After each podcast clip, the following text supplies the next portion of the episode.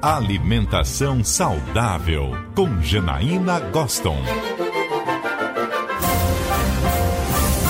Nutricionista Janaína Goston, bom dia para você. Bom dia, Luciano. Bom dia para os nossos ouvintes. Ô, Janaína, eu hoje vou puxar a brasa para minha sardinha, porque no ano passado eu tive uma pneumonia e eu tô notando que de lá para cá eu tô muito suscetível, muito vulnerável a resfriados, viu?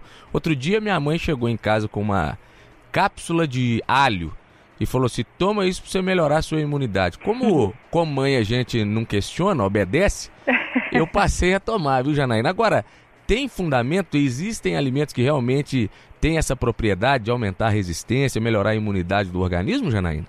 Tem sim, Luciano. A gente tem dificuldade, às vezes, é de saber a dosagem que seria mais apropriada para cada indivíduo. Uhum. Dentro desse contexto né, de, de imunidade, a gente não pode falar que a imunidade melhora só por causa da alimentação. A primeira linha de defesa do corpo é essa ter um estilo de vida saudável mesmo. Que seria não fumar, não ingerir bebida alcoólica, exercitar-se frequente, ter dieta rica em frutas, verduras, legumes, ter um sono adequado, né? E aí a alimentação, ela vem dentro desse contexto é, para oferecer justamente os nutrientes que a gente precisa.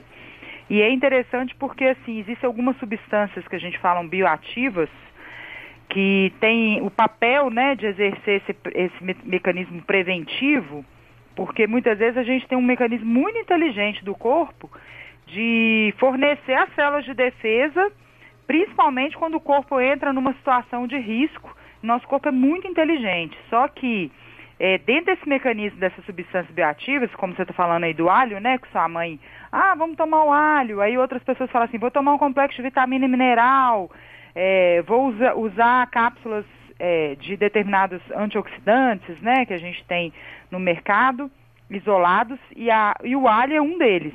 Uhum. Então, de fato, a gente sabe que tem alguns benefícios descritos uh, na literatura sobre o consumo de alho, que é extremamente interessante, porque aí vai desde combater câncer, combater doenças cardiovasculares. No seu caso, sua mãe falou assim: vamos lá para infecções do trato respiratório superior.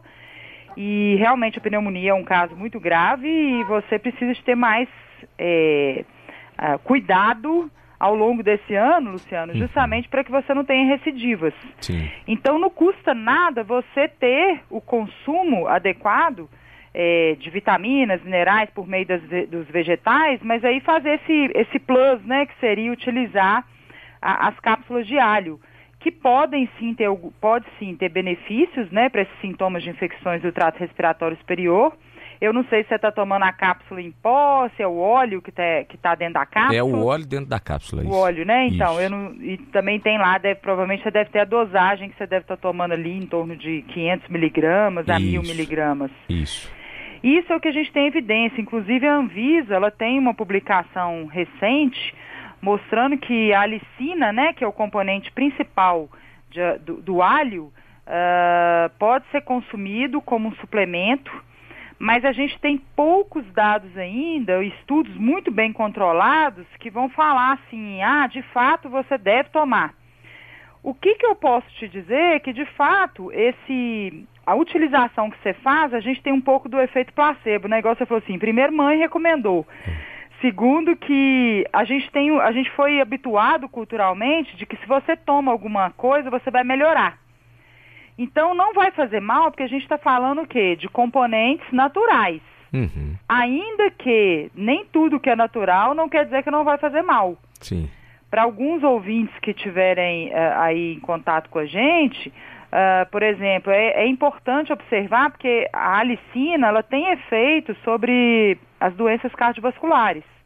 E aí, para alguns indivíduos, ela pode ajudar a prevenir, por exemplo, o aumento do colesterol no sangue, que é o colesterol o LDL, é, mas aí a gente tem que ter um cardiologista dando uh, subsídio para isso, porque para alguns indivíduos a gente pode ter, exacerbar uh, episódios hemorrágicos. Então, as pessoas que têm, que tomam o alho para, ah, vão raliar o sangue, né? Igual uhum. a gente faz com, com a aspirina. Isso. Mas é, isso tem que ter um subsídio do médico, uma supervisão E aí, para algumas pessoas que acharem assim, ah, é natural, não vai fazer mal, então o que eu te recomendo é tomar a quantidade da prescrição comercial do produto que se você consumiu, ou a próprio, o próprio utilizar o próprio alho como um tempero do dia a dia. Uhum, Que é. tem evidências de fato, ou seja, a gente tem que pegar ali aquele um dentinho do alho todo dia. é, tem estudos que mostram assim, olha, o alho tem que ser consumido cru, só que aí realmente ninguém vai conseguir ficar do seu lado, né? É. E por outro lado, tem estudos que mostram, não, na hora que você aquece no tempero, você libera essa, esse, esse princípio dele ativo e o consumo diário que vai fazer, vai gerar esses benefícios. Uhum, é. Como no brasileiro, culturalmente, né, a gente tem o hábito de usar o alho, isso não fica difícil, Sem dúvida, sem né, dúvida. com certeza. Agora, tem outros, É. eh, ah, outras formas também, Luciano, Pois que é. você pode proteger. A nossa ouvinte aqui está até perguntando também, e uma coisa que era muito. Para muita gente é até comum, ela perguntando aqui, a Francinara da região do Barreiro. Falou: Uhum. gostaria de saber se as pastilhas de vitamina C e frutas que contêm a vitamina C também fortalecem a imunidade. Ah, com certeza. É, é uma ótima pergunta e de fato tem evidências. Só que a gente tem estudos hoje, geralmente essas pastilhas efervescentes, elas fornecem uma quantidade alta de vitamina C e a gente sabe que o melhor cenário seria você fracionar as dosagens de vitamina C ao longo do dia. E por isso, quando ela fala assim, ah, consumir as frutas e as verduras, né? Então, nesse calorão que a gente está passando aí, ah, às vezes tomar uma limonada de manhã, um suco de acerola, que são ricos em vitamina C, comer uma goiaba no meio da tarde, e não necessariamente acreditar que somente a, parti- a pastilha efe- efervescente vai te dar uma quantidade alta que você está garantido. Porque como a gente não estoca a vitamina C como uma série de outras vitaminas no corpo, eh, muitas vezes a gente vai eliminar, por exemplo, no por, por meio do- da urina, né, do xixi. Sim.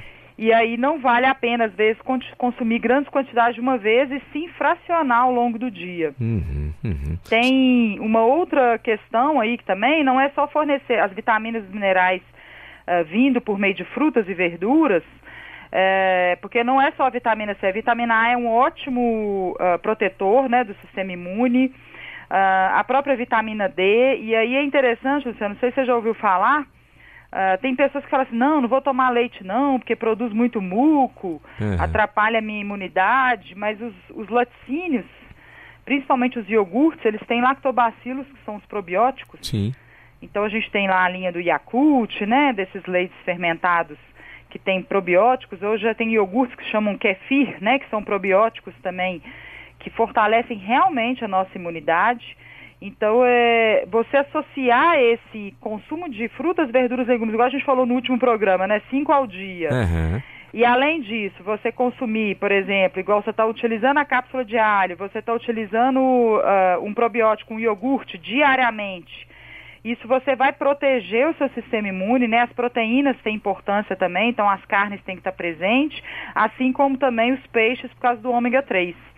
Então, se a gente eh, tiver um- a dieta controlada, aquelas pessoas que tiverem começado o ano aí com uma dieta pesada, restrita, tem que tomar cuidado, porque dietas restritas diminuem a imunidade. Ah, as pessoas que têm, ah, obviamente, né, um estilo de vida sedentário, a idade é um fator que né, toda pessoa mais velha tem que ficar atenta, as crianças, aquelas pessoas que estão expostas, né, você está num ambiente que está todo mundo gripado, expostos aos patógenos, é, é um risco que você tem. Também a mudança climática, esse negócio a gente tem uma hora chuva demais, outra- aí põe ar-condicionado. Pois é, é. Esse Isso tempo que nós tudo- estamos vivenciando agora é, é propício para isso, né? Muito propício. E, e- até porque a gente veio de um cenário de muito estresse no final de ano, é natural que no início do ano as pessoas peguem gripes, né? Porque ah, aproveita no Réveillon, no, no calor e tudo, mudança climática, e o próprio estresse que submete o indivíduo às condições de baixa do sistema imune. É. Janaína Goston, obrigado pela coluna de hoje. Uma ótima semana. Até sexta, viu, Janaína? Até sexta, boa semana para todos.